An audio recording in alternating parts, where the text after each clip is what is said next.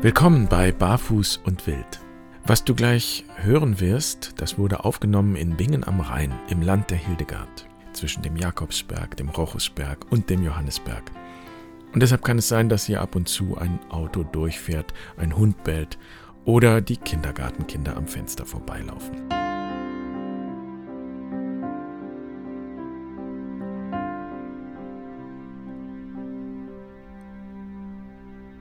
Hallo, schön, dass du da bist. Ich bin Jan und in dieser Folge geht es um die Unordnung und was passiert, wenn sie in unser Leben eintritt. Und das passiert mit Garantie, früher oder später. Wie damit umgehen. Und es geht dabei nicht nur um die Unordnung in der Küche oder in der Wohnung, aber auch. Es geht um alles, was unordentlich ist oder unordentlich erscheint. Und auch wenn es gerade ein Megatrend ist, aufzuräumen, Ordnung ins eigene Leben zu bringen, nenne ich dir später drei Gründe, warum du der Unordnung mehr trauen solltest als der Ordnung. Ich kann mich noch gut erinnern an den Tag, an dem ich Franziskaner geworden bin. Ein Freund hatte mir damals seinen Golf geliehen, ich hatte alles, was ich noch besaß, da hineingeladen und so bin ich angekommen in dem Kloster, wo ich die ersten sechs Monate verbringen sollte. Ich war damals 20 Jahre alt, bereit fürs Abenteuer. Und ich weiß noch an dem Tag, dass ich das Mittagessen verpasst habe. Und da war ein anderer Kandidat, der auch eingetreten war, und der war schon einige Zeit da, meine ich. Aus irgendeinem Grund hatte der ebenfalls das Mittagessen vergessen oder verpasst. Und so saßen wir da also in dieser Klosterküche am Tisch und waren bereit, das Essen nachzuholen. Ich weiß nicht mehr, was es gab, aber ich hatte Hunger und ich sagte fröhlich guten Appetit und wollte gerade anfangen zu essen. Und da fragte der andere, ob wir nicht noch beten wollen. Und nein, er sagt es eigentlich so, wollen wir beten? Das war eine rhetorische Frage. Und es war irgendwie völlig klar für ihn, dass wir ein Tischgebet sprechen und die Frage war in Wahrheit auch mehr eine Aufforderung. Und für mich klang darin auch so ein bisschen was wie Empörung, so Hallo, wie kann man denn zu essen anfangen, ohne zu beten? Jedenfalls war das eine Situation, in der es mich heiß und kalt durchlief und ich spüre diese Scham aufsteigen ganz tief aus dem Bauch heraus. Und ich hatte ihr gar nichts entgegenzusetzen damals. Die überkam mich vollständig. Ich hatte das Gefühl, ich müsste versinken im Erdboden. Ich habe mich ertappt gefühlt, erwischt, durchschaut, obwohl das so eine Kleinigkeit war. Ich komme aus einer Familie, die ist zwar katholisch auf dem Papier, aber Religion hat bei uns im Alltag überhaupt keine Rolle gespielt. Und Tischgebete gab es nicht. Sonntags ging höchstens meine Großmutter in die Kirche. Also kurzum, mir wurde in diesem Moment bewusst, dass ich aus einer völlig anderen Welt kam. Und ich hatte Angst, etwas falsch zu machen. Und was noch viel mehr geschmerzt hat, war das Gefühl, fremd zu sein und nicht dazuzugehören. Und natürlich war da auch eine Angst, niemals dazugehören zu können. Und auf diese Weise begann mein Weg bei den Franziskanern und natürlich habe ich mich angepasst, um dieses schreckliche Gefühl des Fremdseins zu überwinden. Mein Mitbruder kam aus einer sehr religiösen Familie und da ging man selbstverständlich sonntags in die Kirche und auch im Alltag spielten da die kleinen und großen Rituale eine große Rolle. Und ich nenne diese Leute, diese Gruppe einfach die Leute der Ordnung. Sie bauen ihr Leben und ihren Alltag auf einem festen Fundament von Regeln und Pflichten auf. Und diese Ordnung ist ein Rahmen für das Leben. Und so können die Leute der Ordnung immer genau sagen, was richtig ist und was falsch ist, wer dazugehört und wer nicht dazugehört. Und oftmals begegne ich diesen Leuten der Ordnung, ja, unter denen, die zum Beispiel in einer Kirchengemeinde jeden Gottesdienst besuchen oder zumindest jeden Sonntag gehen, weil sie die Sonntagspflicht ernst nehmen. Und ich selbst gehöre definitiv nicht zu den Leuten der Ordnung. Ich weiß auch nicht, ob das eine ganze Generation ist oder ob es nicht einfach nur eine andere Gruppe ist, die ihr Leben anders angeht. Ich zähle mich jedenfalls zu den Leuten der Unordnung. Mein Lebensgefühl ist eher von einer grundlegenden Orientierungslosigkeit geprägt. Also wir Leute äh, der Unordnung können und wollen auch grundsätzlich selbst entscheiden, ob und wie wir etwas tun. Und daher wissen wir auch meistens nie genau, was jetzt richtig und was falsch ist. Wir können selbst wählen, wir müssen aber auch selbst wählen. So. Ich bin keineswegs stolz darauf, zu den Leuten der Unordnung zu gehören. Ich finde, es hat alles wie immer eine Lichtseite und eine Schattenseite. Vermutlich war es aber so, dass ich damals genau deshalb in einen Orden eintreten wollte und Orden, lateinisch Ordo heißt ja nichts anderes als Ordnung, weil ich damit die gefühlte Unordnung in meinem Leben beseitigen wollte. Und ich glaube, dass viele Leute der Unordnung sich irgendwo tief drin auch als bedürftig wahrnehmen, also bewusst oder unbewusst, und deshalb suchen sie nach Ordnung für ihr Leben. Sie verschreiben sich dann einer politischen Ideologie oder irgendeiner Konfession oder einer esoterischen Lehre oder was auch immer, um auf diese Weise zu den Leuten der Ordnung gehören zu können. Das Fremdsein zu überwinden, die Heimatlosigkeit, so wie ich damals. Ich wollte natürlich unbedingt dazugehören und ich habe viel Energie da rein investiert, alles möglichst richtig zu machen und auf keinen Fall irgendeinen Fehler zu machen. Aber das ist natürlich nicht gelungen. Das Gefühl, fremd zu sein, ist geblieben. Und vielleicht ist es auch einer der tieferen Gründe, warum ich fünf Jahre später aus dem Franziskanerorden wieder ausgetreten bin, weil ich dieses Gefühl des Fremdseins nicht losgeworden bin und einfach dachte, ich bin da falsch. So. Was ich damals nicht sehen konnte, in diesem Fremdsein, in diesem Gefühl liegt auch eine Stärke. Denn Fremdsein gehört zum Leben. Und es ist geradezu notwendig. Ich habe ziemlich viele Jahre gebraucht, um den Schatz darin zu entdecken, der in diesem Fremdsein liegt. Und paradoxerweise ist gerade das Fremdsein und das sich nicht auskennen für mich ein Schlüsselbegriff franziskanischer Spiritualität geworden. Und ich möchte behaupten, dass jeder authentische und wahrhaftige spirituelle Weg uns an irgendeinem Punkt lehrt, dieses Fremdsein anzunehmen, Fremdsein ist eine Form von Unordnung, also das heißt, auch lehrt, die Unordnung zu lieben. So paradox das klingt. In jeder Unordnung liegt eine Spannung, die letztlich das Leben ausmacht. Die Unordnung gehört zu jedem natürlichen Prozess. Wir können das beobachten im Herbst, wenn die Blätter sich bunt färben, abfallen, und unordentlich herumliegen und herumfliegen, und dann verrotten sie und werden ein Teil des Erdbodens, der wieder die Bäume nährt, so dass oben wieder neue Blätter wachsen können.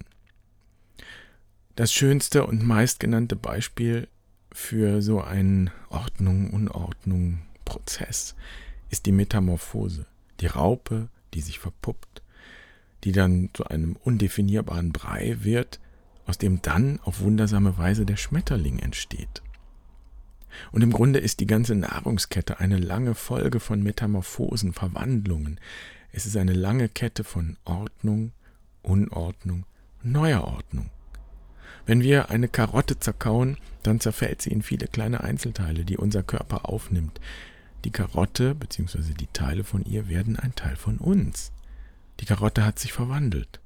Sie ist Teil einer neuen Ordnung geworden. Jede alte Ordnung bewegt sich immer in Richtung Unordnung. Die Unordnung strebt in Richtung neuer Ordnung. Ordnung, Unordnung, Neuordnung. Das ist keine Krankheit, das ist das Leben. Und die Frage ist nicht, ob das in unserem Leben so passiert, sondern wie wir damit umgehen und wie bewusst wir damit umgehen. Und bei der Karotte finden wir das mit der Verwandlung ja vielleicht noch gut und lecker, über die Raupe, die ein Schmetterling wird, da staunen wir vielleicht, aber es erscheint uns Menschen meistens nicht besonders reizvoll, selbst ein Teil dieses Prozesses zu sein, selbst ein Teil zu sein, der verwandelt wird. Kurzum, wir wollen in der Regel weder gefressen noch irgendwie anders verwandelt werden. Unser Ego, das ist, das ist der Punkt, unser Ego ist grundsätzlich konservativ. Wir wollen die bestehende Ordnung erst einmal bewahren. Sie erscheint uns sicherer als die unübersichtliche, undurchschaubare Unordnung, die Fremde, das Nichtwissen, das sich nicht auskennen, das noch nicht wissen. Ordnung, Unordnung, Neuordnung. Das ist nicht nur ein physikalisch-biologisches Prinzip, wenn man so will, sondern das ist sozusagen die Dreifaltigkeit jedes authentischen spirituellen Weges. Und es gehört zu jedem authentischen spirituellen Weg, sich auf Verwandlungsprozesse einzulassen. Das ist der Grund, warum in der Bibel so oft fürchte dich nicht steht. Angeblich 365 Mal, für jeden Tag des Jahres einmal. Ich habe es allerdings nicht nachgezählt. Klar ist, es ist ein uraltes biblisches Motiv, das immer wiederkehrt. Schon bei Adam und Eva, die von dieser seltsamen Frucht essen und nachher ist nichts mehr, wie es war. Wir müssen ja nicht gleich von Schuld reden, es ist einfach eine Verwandlung, die da stattfindet. Abraham folgt dem Ruf zum Aufbruch aus seiner Heimat in ein neues Land. Und es gäbe jetzt noch unzählige Geschichten. Nehmen wir zum Beispiel die Geschichte von Josef, dem Vater Jesu, also dem Ziehvater Jesu. Denn es ist ausdrücklich klar, dass Maria, seine Verlobte, nicht von ihm schwanger war. Und Josef wusste ja nichts vom Heiligen Geist. Für ihn, und so steht es da ausdrücklich im Text, war Maria schlicht und ergreifend schwanger von einem anderen. Und es ist überhaupt nicht schwer, sich vorzustellen, was das für Josef bedeuten musste. Das würde ja heute keinen kalt lassen.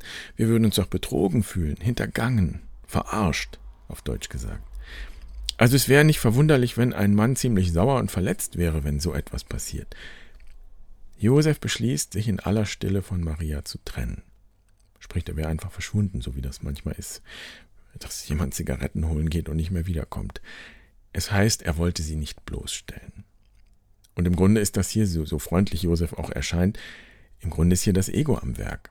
Er versucht alles, um die bestehende Ordnung zu wahren. Und dann erscheint es ihm eben am besten, einfach zu verschwinden, was natürlich in Wahrheit niemandem hilft. Erst im Traum und wir können sagen, als er tief in seine Seele hineinhört, da wird ihm klar, dieses Kind ist vom Heiligen Geist. Und darin liegt vielleicht die Größe in dieser Szene.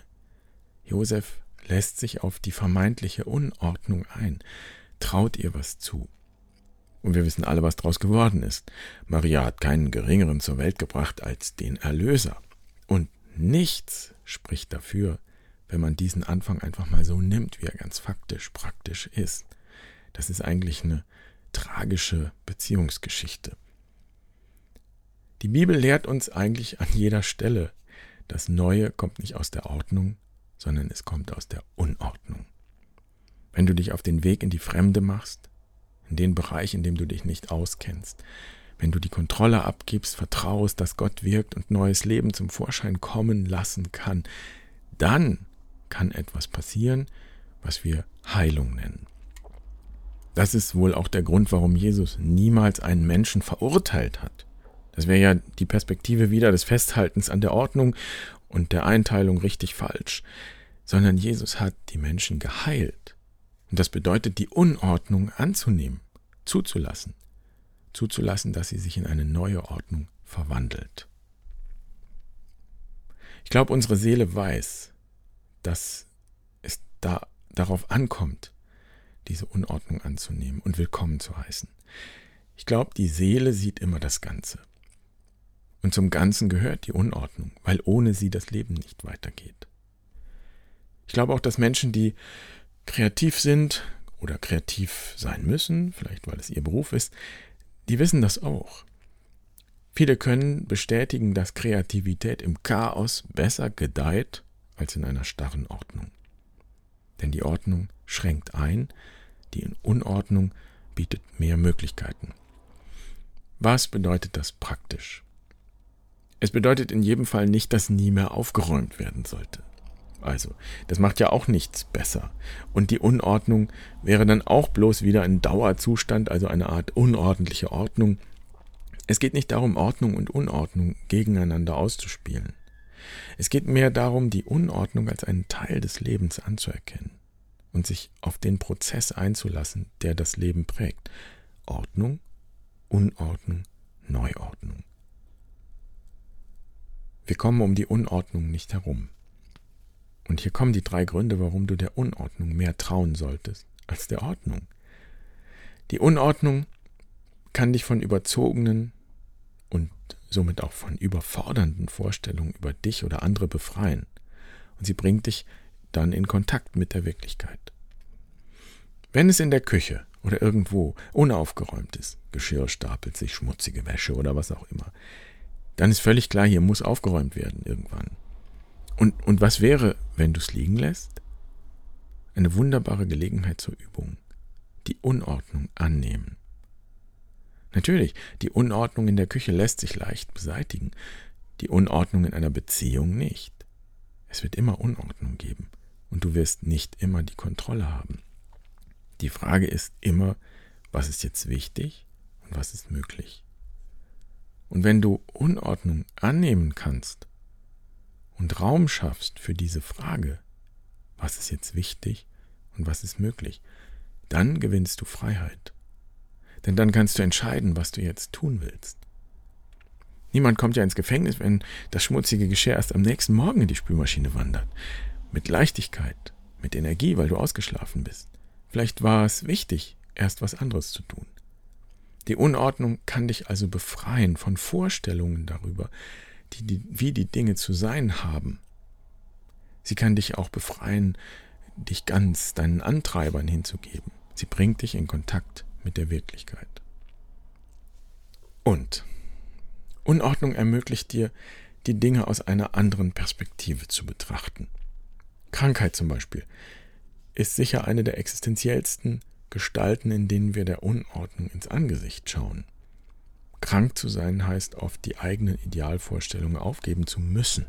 Es bleibt gar keine andere Wahl, weil ich dieses oder jenes körperlich nicht mehr kann. Große Pläne in weiter Zukunft werden ganz klein, die Zeit verengt sich immer mehr auf den Augenblick. Was bleibt, ist das Hier und Jetzt. Und das kann sehr bitter sein. Ich kann nicht aus eigener Erfahrung sprechen, weil ich noch nie ernsthaft krank war. Ich kenne aber Menschen, die sehr krank sind und ich nehme bei ihnen neben der ganzen Auseinandersetzung mit all den Unmöglichkeiten, die jetzt in ihr Leben treten, auch so etwas wahr wie einen schärferen Blick für das Wesentliche und eine größere Dankbarkeit. Oft für ganz kleine Dinge, die den Gesunden als nebensächlich oder nicht bemerkenswert erscheinen. Unordnung kann also ermöglichen, die Dinge neu zu betrachten und zu erkennen, was jetzt gerade wesentlich ist für mich. Ein dritter Grund. In der Unordnung liegt eine starke Lebendigkeit, weil sie das Potenzial der Erneuerung in sich trägt. Das klingt theoretisch, ist aber ganz praktisch. Es gibt immer eine andere Seite der Medaille. Niemand hat die Wahrheit und die Weisheit mit Löffeln gefressen. Es gibt kein Recht darauf, Recht zu haben und auch kein Recht, verstanden zu werden. Wenn also jemand in einem Kreis, im wahrsten Sinne des Wortes, aus der Reihe tanzt, das heißt, anderer Meinung ist, etwas nicht mitmachen will, und so weiter. Bei Kindern kommt das ja ganz oft vor. Dann bedroht er damit die Ordnung des Kreises. Die erste Reaktion bei den meisten Menschen wird sein, wie kann er oder sie das sagen? Vielleicht empfindet jemand das als Unverschämtheit oder versteht es schlicht und ergreifend nicht. Und doch liegt in so einer Störung, wie ich das mal nennen möchte, eine Chance für den ganzen Kreis. Ich lebe zum Beispiel in einem kleinen rheinhessischen Dorf und werde wahrscheinlich mein Leben lang ein Zugezogener bleiben. Solange ich davor Angst habe, fremd zu sein, nicht dazuzugehören, werde ich alle Energie da reinstecken, mich anzupassen und alles richtig zu machen. Ich übe mich darin, das Fremdsein, und das ist eine Form von Unordnung, anzunehmen. Dann kann ich frei und anders auf die Dinge schauen, die hier passieren. Ich kann auch Schätze sehen, wo andere nur Gewöhnliches oder Gewohntes sehen. Und ich kann manche Gewohnheit in Frage stellen. Natürlich nicht als Besserwisser, das funktioniert nicht. Das geht nur, wenn ich in Verbindung bleibe, wenn ich das, was hier ist, nicht bewerte oder gar verurteile, sondern wirklich einfach anschaue und annehme. Erneuerung heißt eben meistens nicht, dass eine Seite gewinnt und die andere Seite verliert. Erneuerung heißt, dass aus dem, was da ist, etwas Neues entsteht. In der Unordnung liegt das Potenzial, dass sich die Ordnung weiterentwickeln kann wenn wir diesem Potenzial trauen. Zum Schluss noch ein paar Fragen zum Weiterdenken.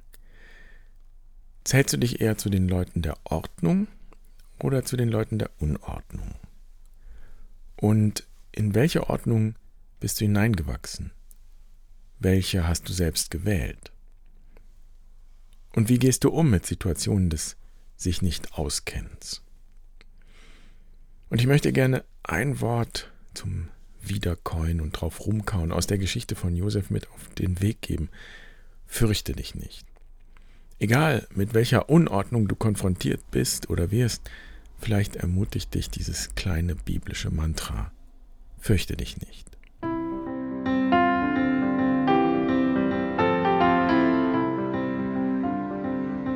Das war's, schön, dass du dabei warst.